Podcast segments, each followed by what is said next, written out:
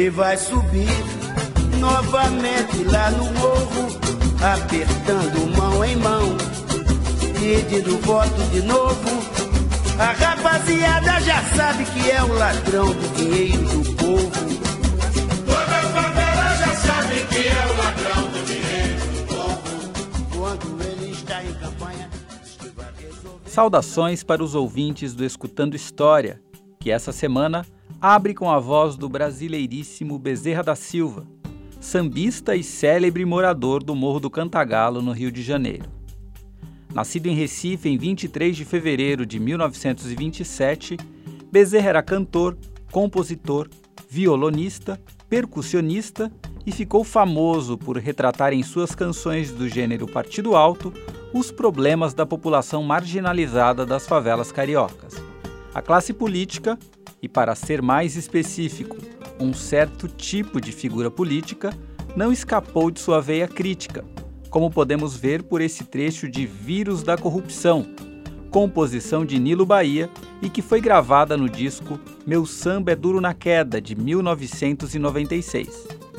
O partideiro, como também era conhecido, morreu em 17 de janeiro de 2005, aos 77 anos.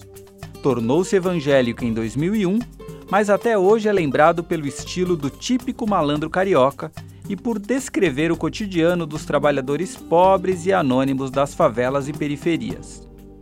A corrupção e os crimes do colarinho branco foram temas recorrentes nas músicas de Bezerra da Silva.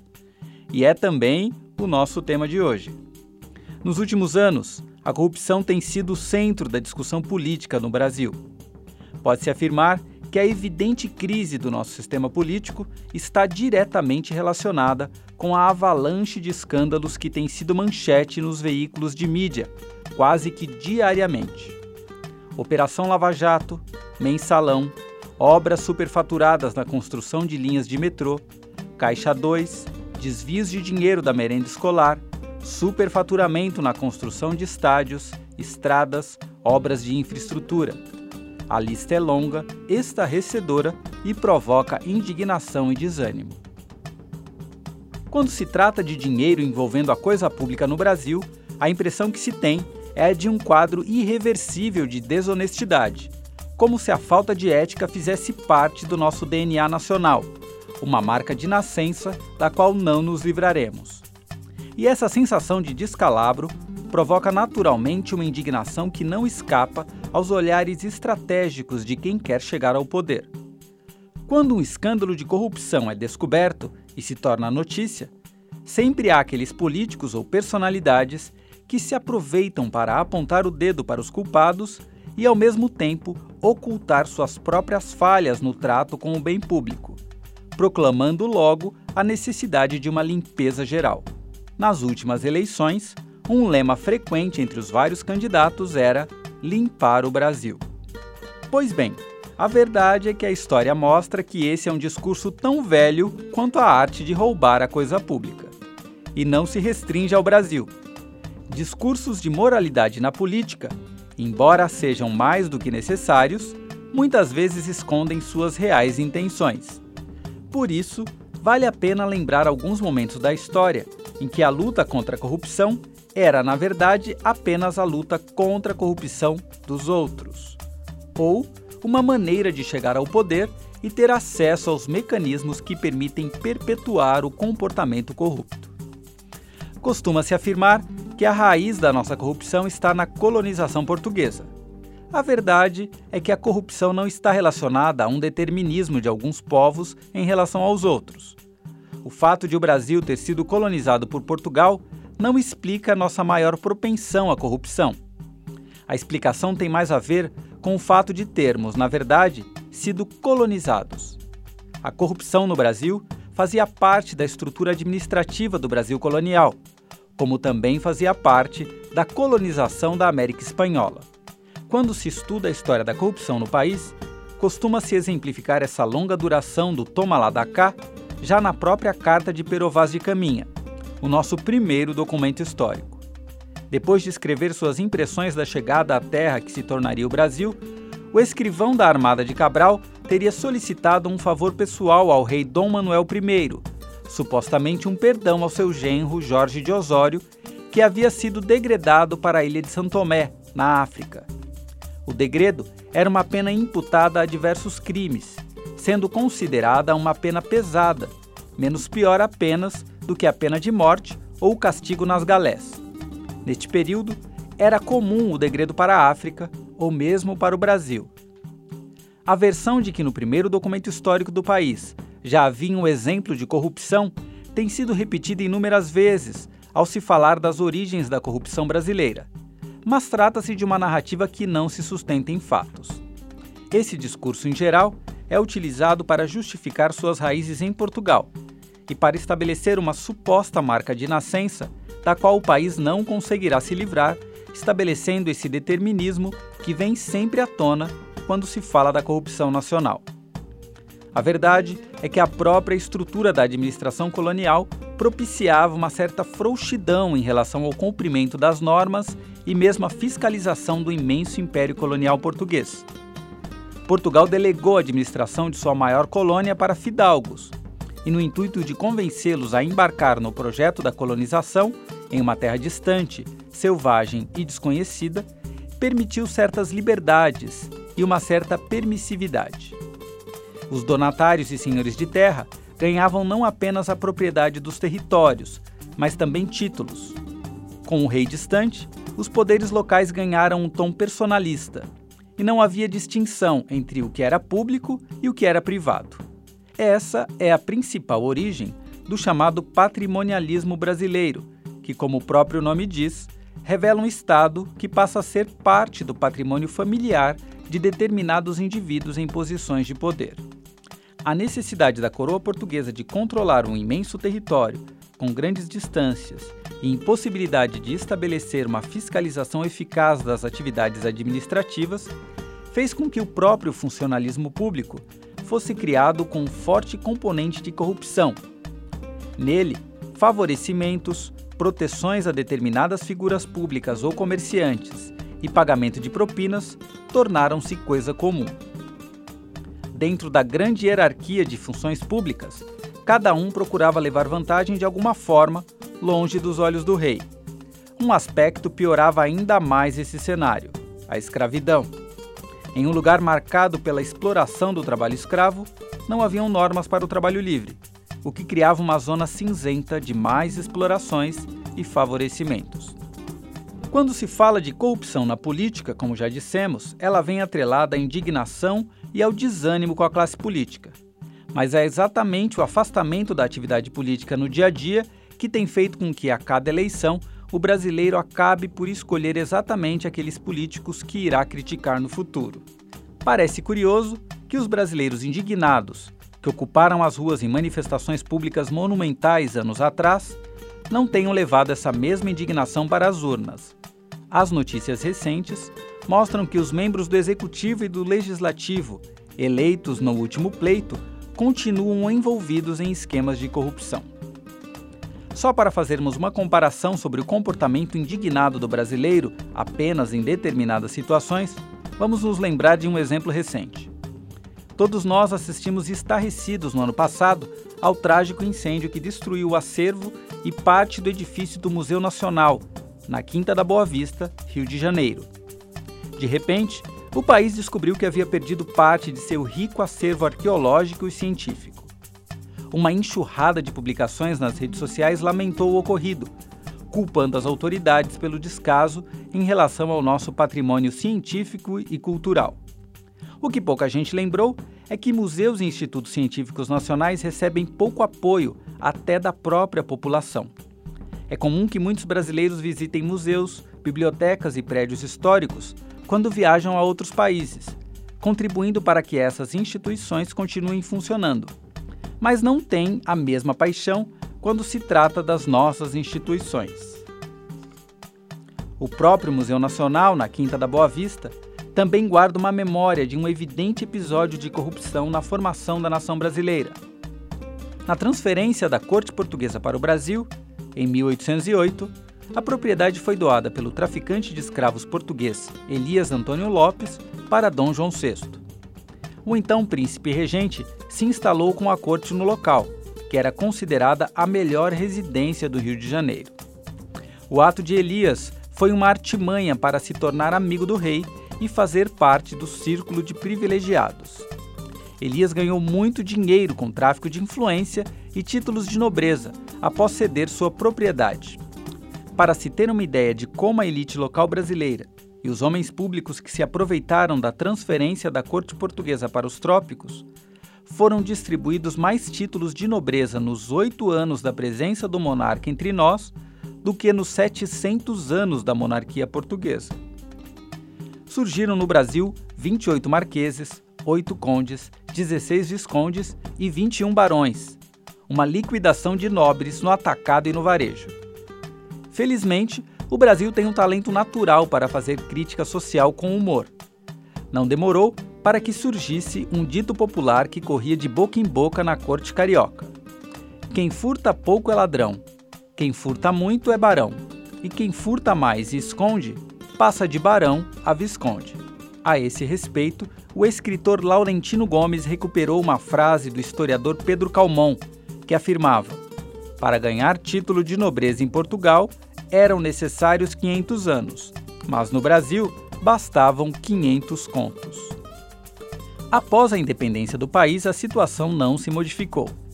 Um caso emblemático é o da Marquesa de Santos. Domitila de Castro Canto e Melo, amante de Dom Pedro I, também se utilizava dos privilégios dessa aproximação com o poder para obter vantagens.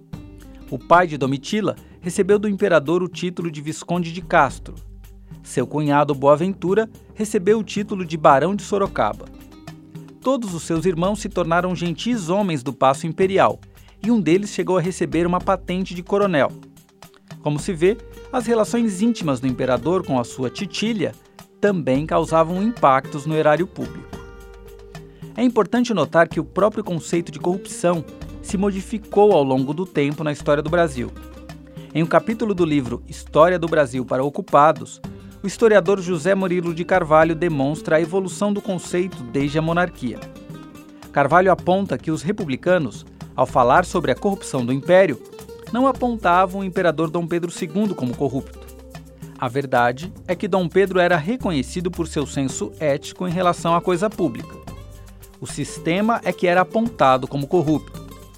Por isso era necessário acabar com ele. Mais de 40 anos depois, foi o sistema da República do Café com Leite, a chamada República Velha, que passou a ser qualificado como corrupto e oligárquico. Nos dois casos, a acusação de corrupção não estava dirigida para uma figura pública, mas às estruturas de poder. Isso só vai mudar a partir de 1945, com a oposição da União Democrática Nacional, a UDN, para o governo de Getúlio Vargas. A corrupção passa a ser fruto da falta de moralidade individual, em que determinado político recebe a pecha de desonesto e ladrão. Em seu retorno ao poder em 1950, Vargas torna-se o principal alvo da UDN e de seu maior desafeto político, o jornalista Carlos Lacerda. Durante todo o mandato do presidente, Lacerda fez oposição ferrenha a Vargas, publicando acusações em seu jornal, A Tribuna da Imprensa, e unindo-se a militares conspiracionistas ou ao próprio partido da oposição, ao DN. Vamos ouvir um trecho do discurso de Carlos Lacerda atacando a corrupção no governo, mais especificamente o fato do jornal Última Hora, um dos principais órgãos de imprensa que eram aliados do governo, de ter recebido recursos e financiamentos de maneira irregular. Ora, muito bem, até que enfim o senhor Getúlio Vargas pretende punir corruptos e corruptores.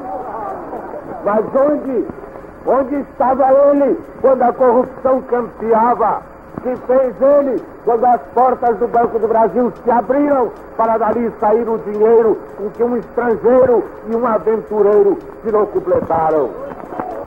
ele compreenda, que ele compreenda que se a maioria relativa dos brasileiros lhe deu um respeitável voto de confiança, já que ele não pode corresponder a essa confiança, corresponda ao menos ao seu sentimento de respeito por si mesmo e não se desrespeite. Nós não queremos desrespeitar no senhor Getúlio Vargas a figura do presidente da República. Para isso é indispensável que ele tire o seu filho dessa sujeira. É indispensável que ele promova imediatamente a punição daqueles que envolveram seu filho nessa sujeira. É indispensável que ele deixe de panos quentes e ele que não teve escrúpulos para rasgar uma Constituição, rasgue a última hora. A atuação de Carlos Lacerda na imprensa e sua ferrenha oposição a Getúlio, com o lema do combate à corrupção, angariaram ampla simpatia de uma classe média que ouvia como música um discurso sobre a crise da moralidade ligada ao personalismo do presidente. Getúlio passou a personificar a corrupção da política brasileira, o chamado mar de lama, termo que o próprio ex-presidente cunhou ao descobrir que membros de sua guarda pessoal estavam envolvidos em um atentado contra Lacerda, que matou o major aviador Rubens Florentino Vaz, na Rua Toneleiro. O atentado da Rua Toneleiro parecia ter decretado o fim do governo Vargas. Mas a história surpreenderia Lacerda. Getúlio se matou com um tiro no peito, surpreendendo o país e seus opositores e provocando uma reviravolta no cenário político nacional. Estamos falando de uma época em que o populismo dominava o cenário político brasileiro. E Ademar de Barros, que foi prefeito e governador de São Paulo por duas vezes, era um político que encarnava o modelo populista. Apesar de sua origem na elite cafeeira paulista, ele encarnava a figura do amigo das massas, percorrendo as ruas em contato direto com o povo, tomando cachaça em botecos e vestindo-se de maneira informal. Foi considerado um dos pioneiros do marketing político no país e governava com o estilo de tocador de obras. Mas sua atuação política também ficou marcada pelo desvio de recursos de obras públicas. Seus opositores diziam que existia a famosa caixinha do Ademar, que financiava suas campanhas. A resposta dos ademaristas veio em um refrão popular, criado pelos famosos compositores Erivelto Martins e Benedito Lacerda.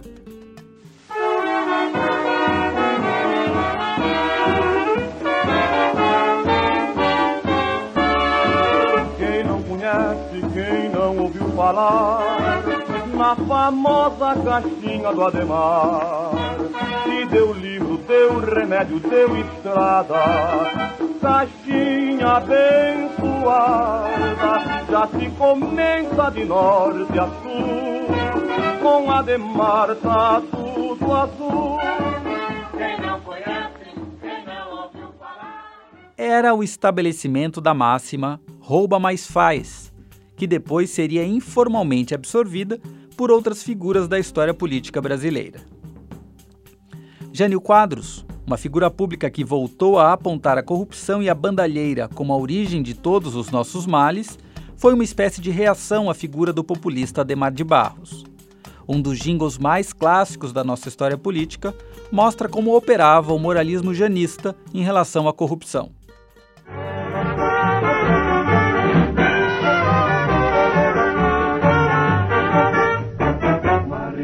Varre, varre, varre, varre, vassourinha.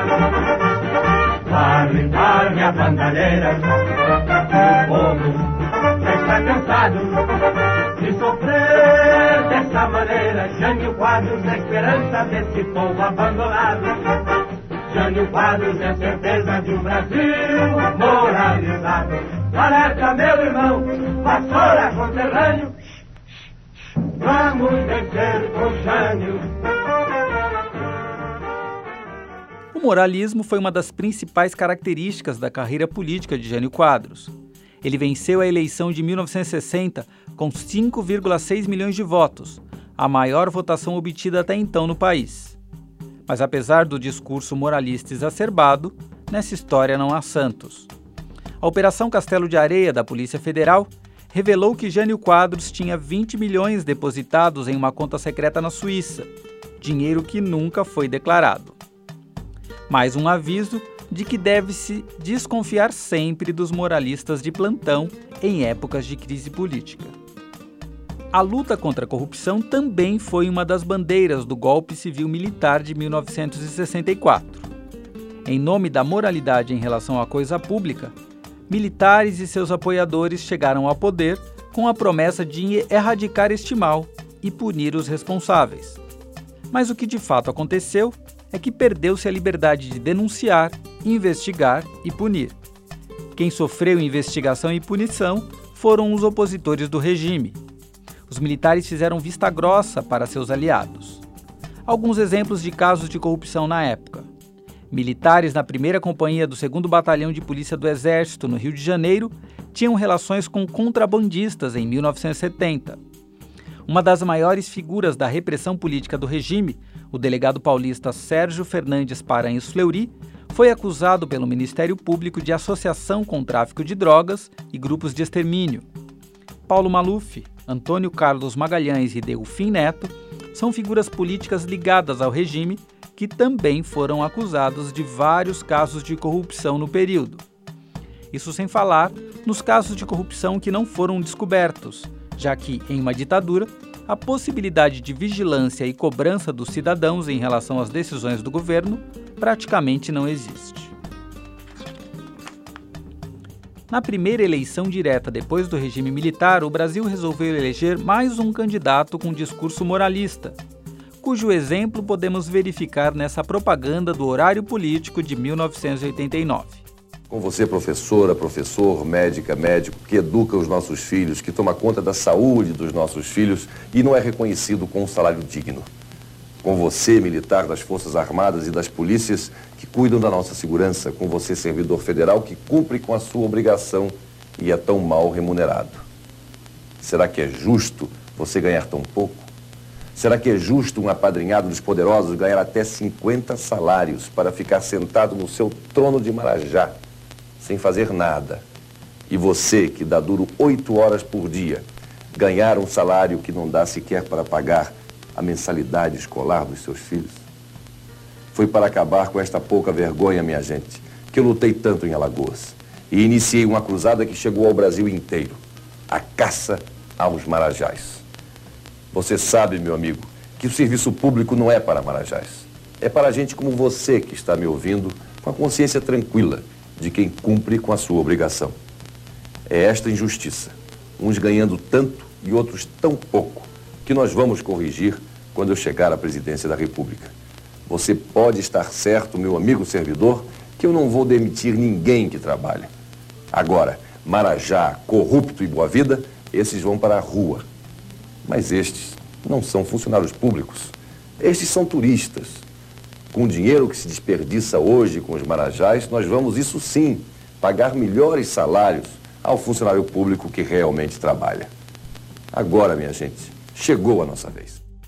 Neste áudio, Fernando Collor apresenta o seu principal slogan de caçador de marajás. Seu discurso é bastante parecido com o que ouvimos hoje em determinados partidos políticos que dizem querer renovar o Brasil. Collor chegou à presidência após derrotar Luiz Inácio Lula da Silva. Sua campanha reforçou o caráter de luta contra os altos salários de funcionários públicos em um moralismo bastante parecido com o que vimos em outras figuras públicas do passado e do presente. Uma parcela da imprensa, principalmente televisiva, teve um papel fundamental para que esse discurso levasse à vitória. Mas, além de um plano econômico polêmico e desastroso, Fernando Collor sofreu um impeachment após a revelação de um esquema de corrupção envolvendo seu ex-tesoureiro, Paulo César Faria. Por 441 a 38 votos, a Câmara votou pelo seu afastamento da presidência em 29 de setembro de 1992. Não podemos negar que o discurso contra a corrupção foi um dos motores das recentes disputas políticas no Brasil. Ou pelo menos, essa tem sido a retórica de quem justifica suas escolhas nas urnas. Sem dúvida, a prisão de políticos e empresários envolvidos em crimes é uma ótima notícia, em um país que se acostumou com a impunidade ao longo de sua história. Mas o espetáculo midiático das delações premiadas, prisões em que membros da Polícia Federal viram personagens televisivos e acusações sem provas sólidas que resultaram em destruição de reputação pública apontam que a questão é mais complexa e enviesada do que parece. Em geral, a percepção é a de que determinadas figuras, geralmente personificando características heróicas de profunda lisura moral, são capazes de resolver todos os problemas éticos do país. As recentes notícias sobre falhas na Operação Lava Jato, a vista grossa de juízes para irregularidades de prováveis réus ou a ausência de investigação para evidentes indícios de corrupção de determinadas figuras do poder mostra que estamos muito distantes de vencer a corrupção. O que podemos concluir pela história do nosso país é que a solução para o problema da crise ética tem que passar pela melhora da educação, pela participação política cotidiana e pelo senso de cidadania. Só assim é possível escolher nossos representantes com base em suas qualidades reais e não em supostas características de heroísmo ético. A história parece demonstrar que devemos desconfiar de políticos que se dizem honestos, focando nos crimes de corrupção daqueles que não são, e fazendo propaganda, mesmo que sutil, de suas qualidades éticas. Afinal de contas, a honestidade deveria ser uma condição natural no trato com a coisa pública e não precisa ser propagandeada. Ficamos por aqui. Um abraço e até o próximo episódio.